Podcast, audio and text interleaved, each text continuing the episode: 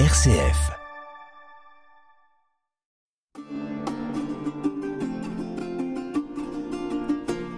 Chers auditeurs de RCF Poitou, bonjour. Vous êtes à l'écoute de l'émission Formation théologique. Une émission proposée par le Centre théologique et le pôle formation du diocèse de Poitiers, et animée par Marie-Catherine Simon. Chers auditeurs, euh, bonjour. Aujourd'hui, le thème de notre émission est le dialogue interreligieux. Et pour en parler de façon éclairée, je reçois François No. Bonjour François. Bonjour Marie-Catherine, bonjour chers auditeurs. Voilà, alors François, je suis euh, ravie de vous recevoir dans cette émission Formation théologique. Vous êtes diacre permanent et à ce titre, notre évêque, Monseigneur Windsor, vous a confié une mission. Pouvez-vous nous en dire un peu plus sur vous-même et sur votre mission, Alors sur moi-même, comme vous venez de le dire, je suis diacre depuis une quinzaine d'années maintenant, euh, mais en fait, la, mission qui m'a été confiée euh, remonte à plus, lointain que ça, euh, puisque c'est depuis, je crois, 1995 que le Père Rouet nous avait demandé, je dis nous parce que c'est mon épouse Bénédicte et moi, qui sommes tous les deux chargés de cette mission, nous avait demandé d'entreprendre un dialogue avec les musulmans. Alors cette mission a été euh, précisée, reprécisée euh, en, 19, ah, 2016 euh, par le Père Windsor qui a écrit un, un texte assez détaillé pour expliquer que la mission qu'il nous confiait était une mission double. Et je crois que c'est important de le rappeler.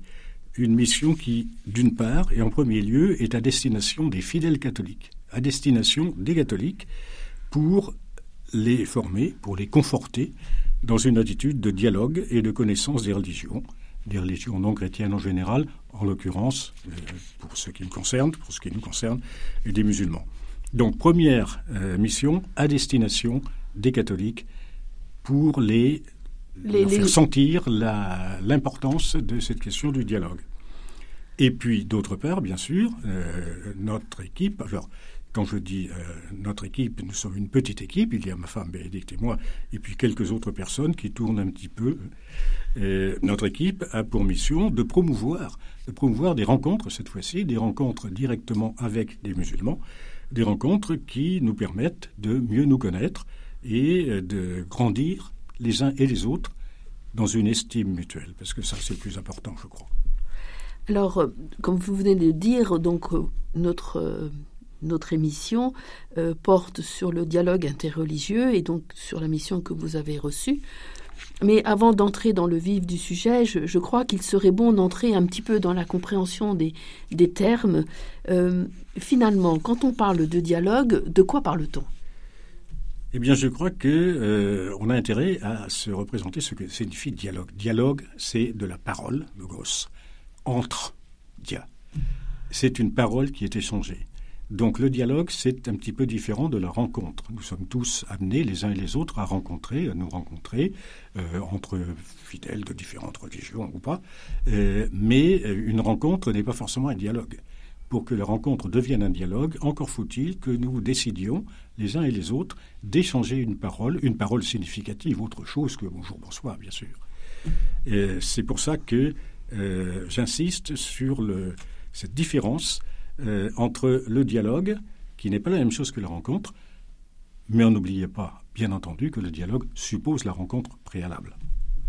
Alors, de la même façon, est-ce qu'on peut définir de façon positive le, le concept de religion d'une part et euh, le lien intrinsèque que la religion tisse avec euh, la condition humaine d'autre part?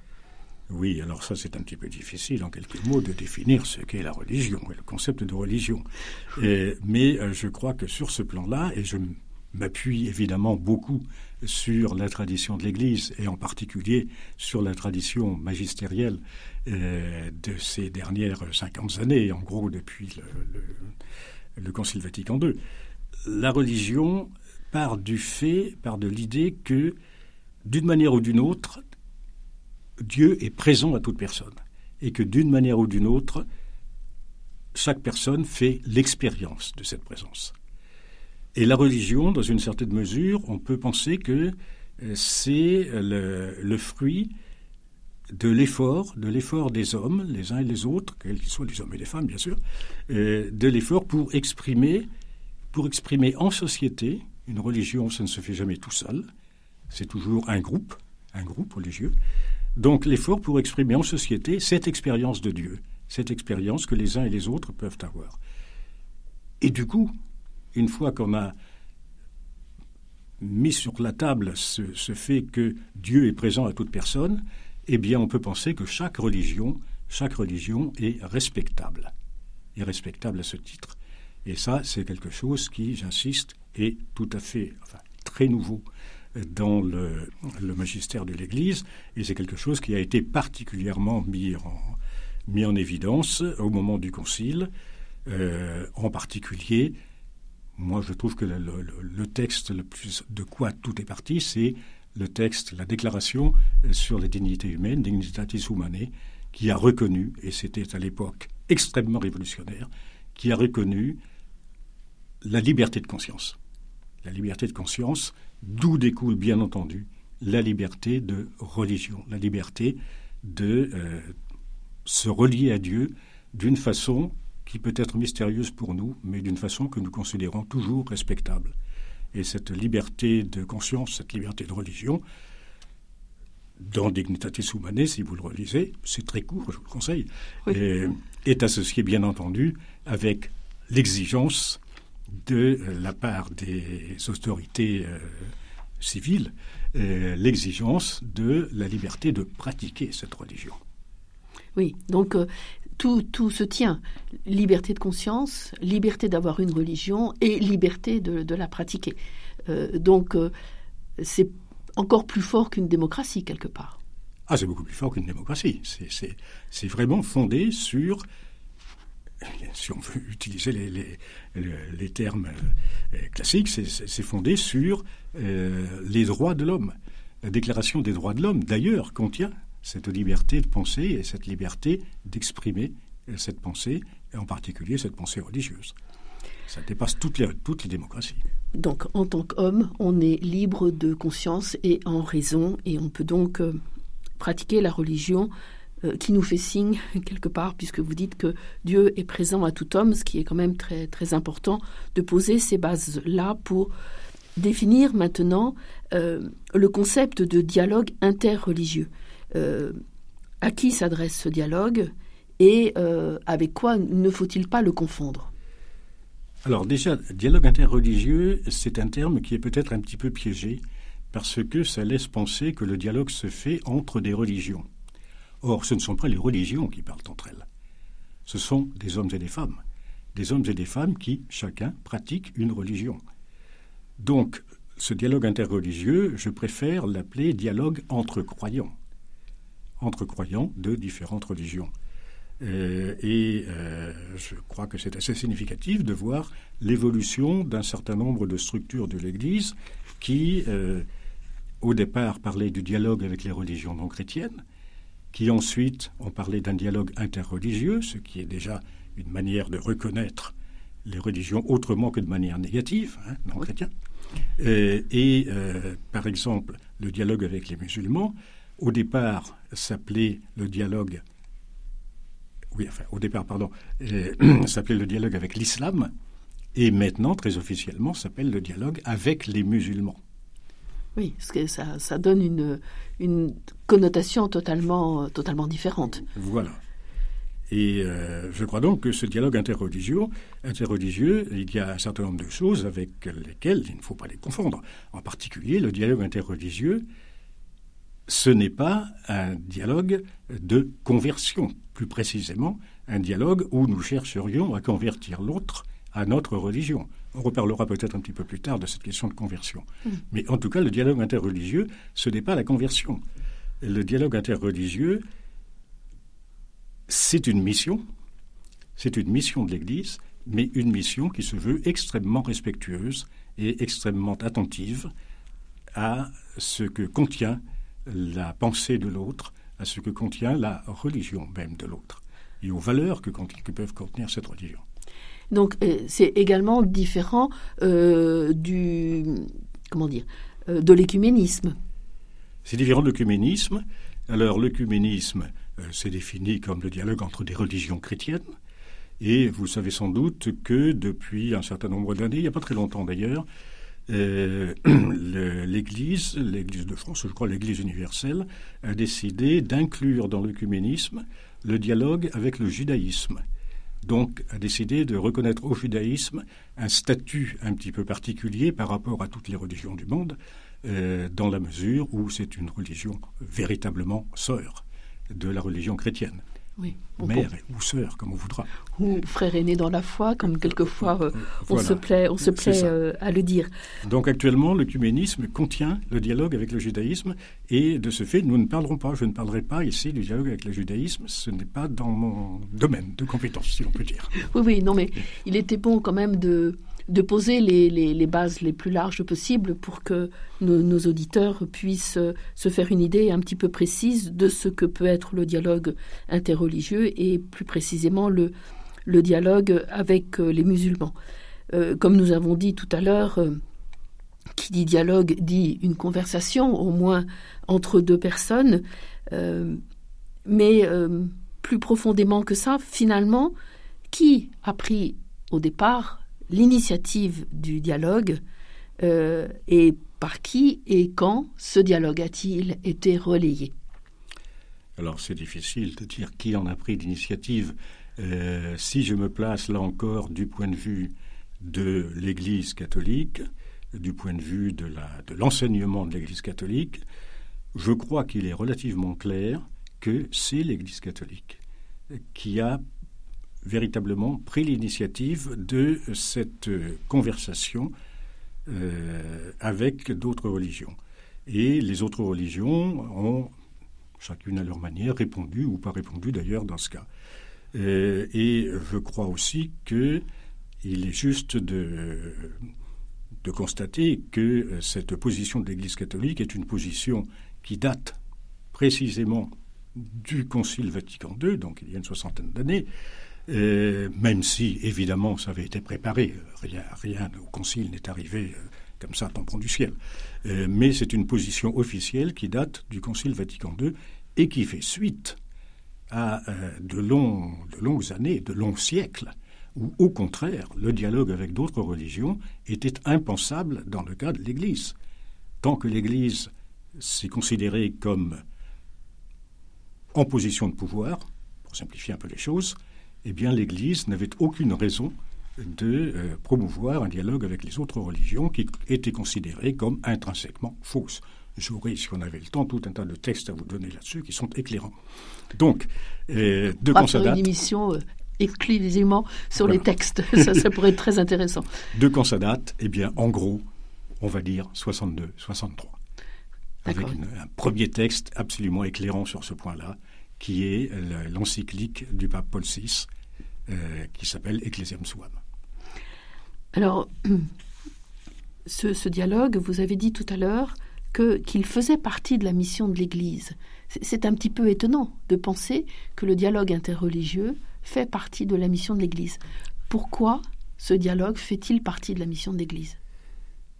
Eh bien, euh, ce que euh, nous pensons, ce que l'Église dit, c'est que le dialogue avec tous les peuples, avec tous les hommes, est essentiel, est indispensable, parce que tous les peuples, tous les hommes forment une seule communauté. Pourquoi forment-ils une seule communauté?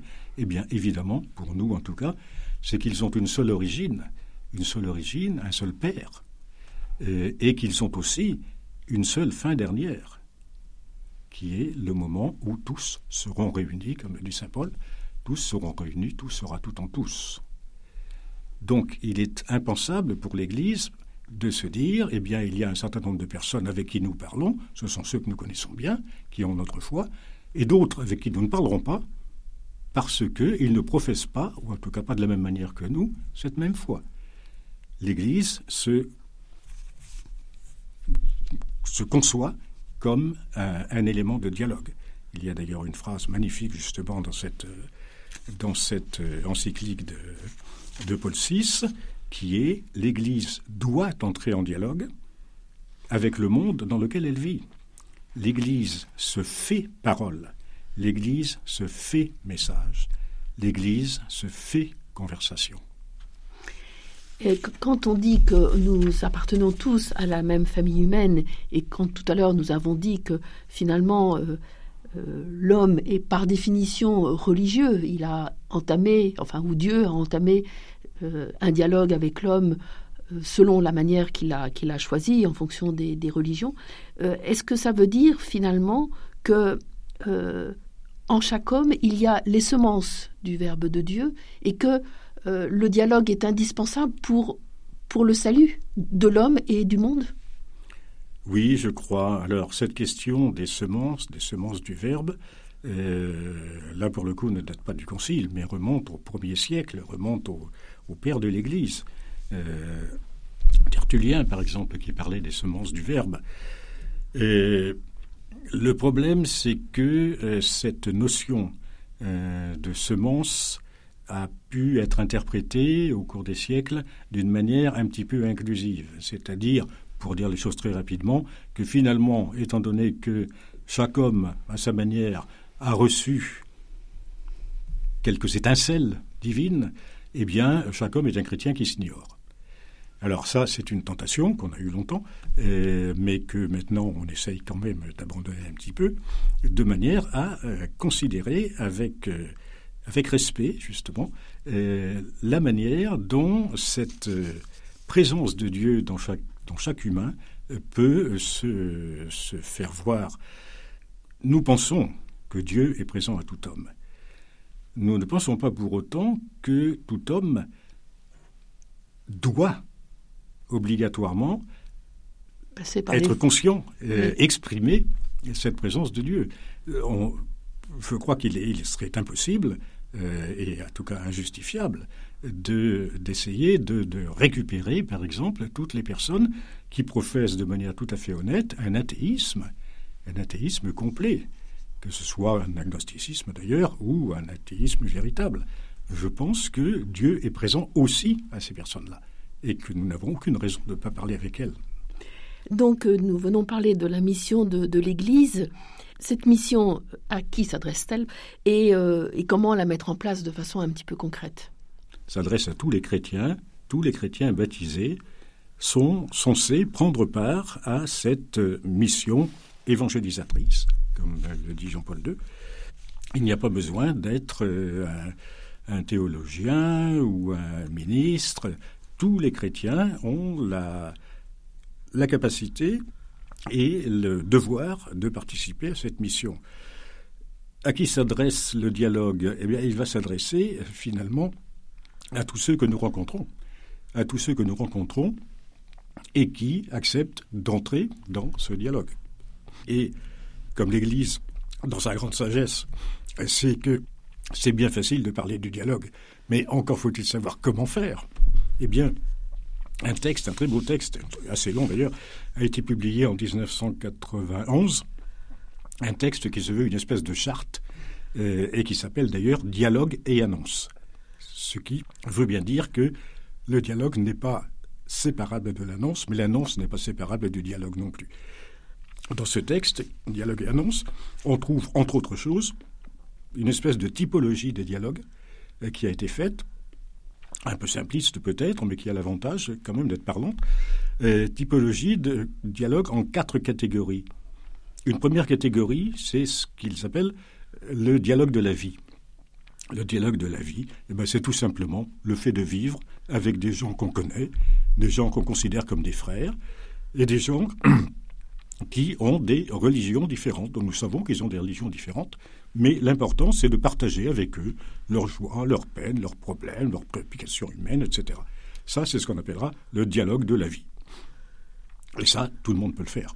Tout le monde peut le faire. Il suffit de dépasser les réflexes, quelquefois, qu'on peut avoir, les réflexes de crainte devant ceux qu'on considère comme différents. Un deuxième type de dialogue, qui est relié à celui-là d'ailleurs, c'est le dialogue des œuvres. C'est-à-dire que non seulement on peut vivre en bonne intelligence, en quelque sorte, avec d'autres personnes qui ne partagent pas les mêmes convictions, mais en plus, on peut faire des choses ensemble. On peut ensemble travailler, travailler entre autres pour le bien commun.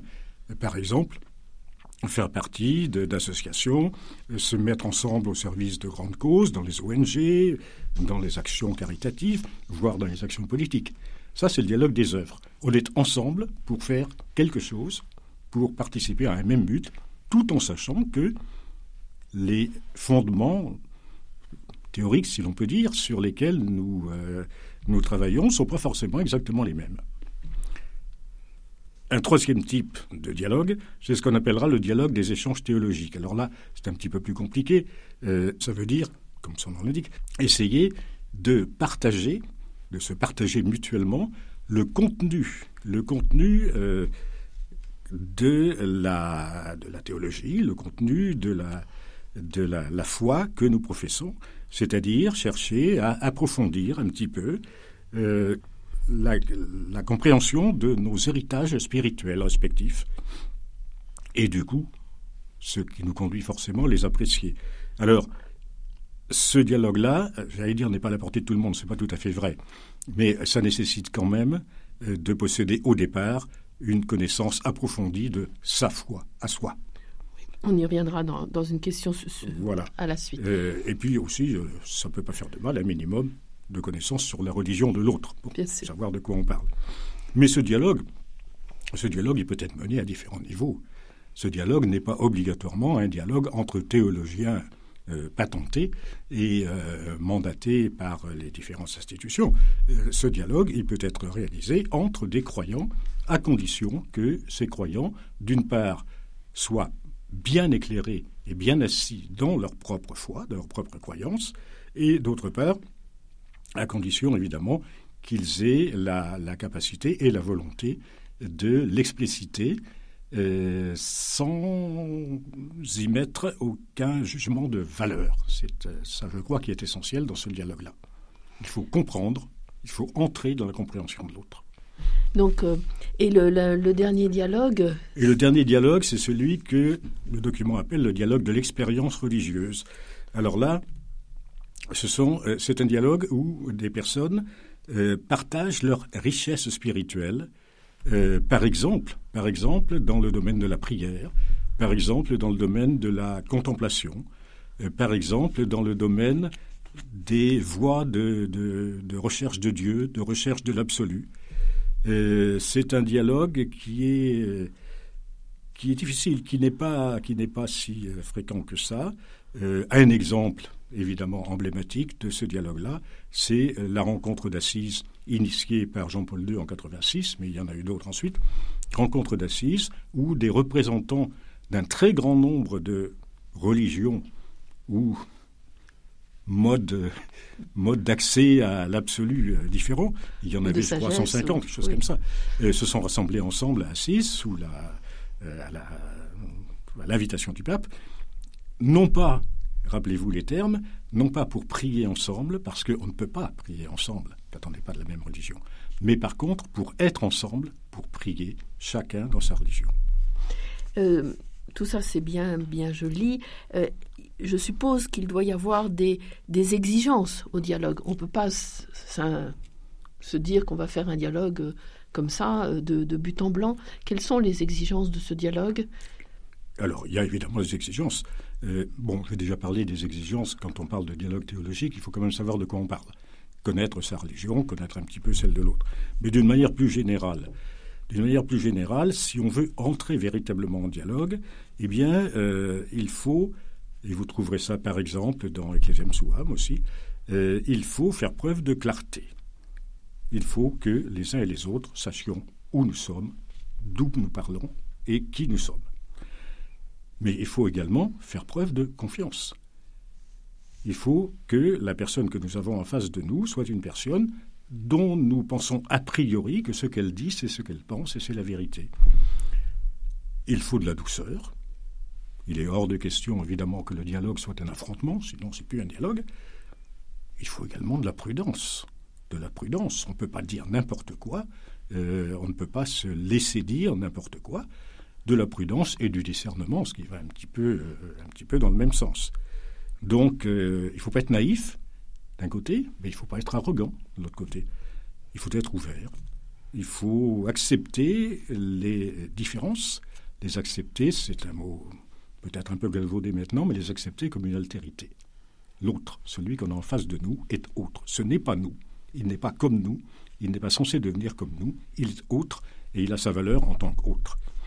Mais il faut également respecter les situations concrètes euh, et savoir que la manière dont les uns et les autres parlent de leur religion n'est jamais désincarnée et n'est jamais euh, totalement indépendante de la situation, par exemple socio-économique, par exemple politique, dans laquelle il vit.